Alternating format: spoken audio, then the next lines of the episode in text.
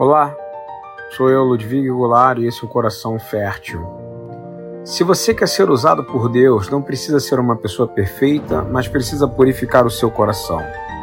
A Bíblia diz em 2 Timóteo 2: Se alguém se purificar dessas coisas, será vaso para a honra, santificado, útil para o Senhor e preparado para toda boa obra.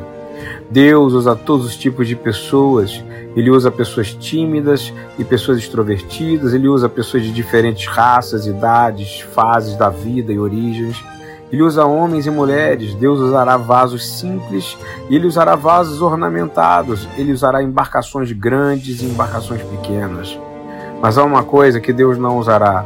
Ele não usará um vaso sujo. Você tem que estar limpo por dentro. Mas aqui está uma boa notícia.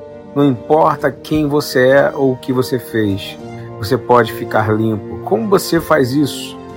Como eu posso me tornar puro depois de ter me sujado? Você faz isso de uma forma simples e clara: confissão. Quem viveu algumas centenas de anos depois de Jesus disse: A confissão das mais obras é o começo das boas obras. A palavra de Deus diz em 1 João 1,9 se confessarmos os nossos pecados, Ele é fiel e justo para perdoar os nossos pecados e nos purificar de toda injustiça.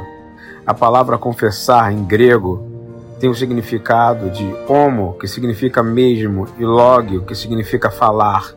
Então, homologio significa literalmente falar o mesmo que Deus fala sobre o meu pecado.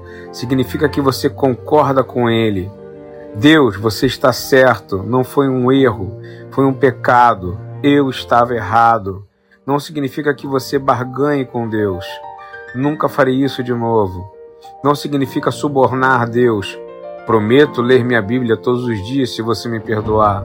Você apenas admite que você é pecador e que Ele é santo e que através de confissão do seu pecado, Ele tem poder para perdoar. Isso pode parecer simples demais para você. Você pode dizer: tudo que tenho a fazer é admitir e Deus me perdoará? Sim, o nome disso é graça, que a misericórdia dele se renova a cada manhã.